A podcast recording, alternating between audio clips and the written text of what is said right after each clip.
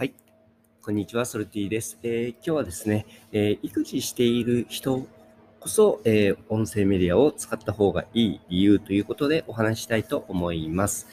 え今ね、えの時点で私は子供ですね、子供が双子の子供がいて、えーと2歳、今で5ヶ月かな ?2 歳5ヶ月なんですけれども、まあ育児しながらなんかやるって結構大変ですよね。えー本当にね、育児やってるママさん、まあ、パパも最近増えてきてると思うんですけれども、本当にね、育児をやりながら何かを、えーしていく、まあ、発信するとかもね、結構大変だと思います。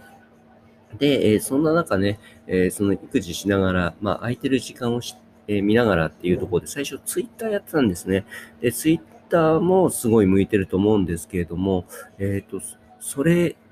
以上にですね、えーまあ、情報量の多いところのこの音声配信っていうのも本当すごい向いてると思います。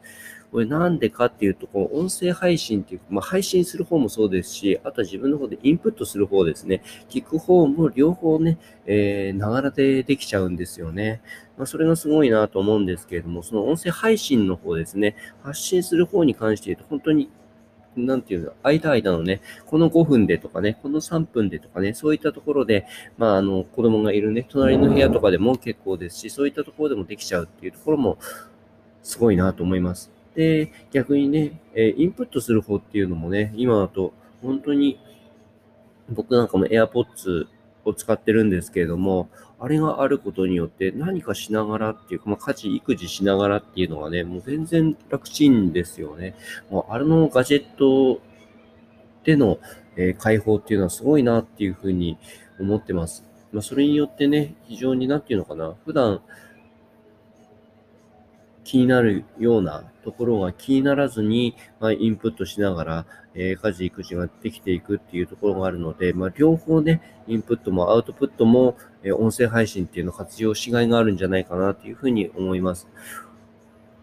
日本人はね、まあ社会に出てから勉強を一番しなくなるっていうふうによく言われると思うんですけれども、うんそういった意味では本当にインプットに関してもね、もう本当になんかしながらっていうことが全然できちゃいますし、あとコンテンツもね、まあ結構僕もオーディオブックとかよく聞いてたんですよ。でも、でもオーディオブックって結構高くて、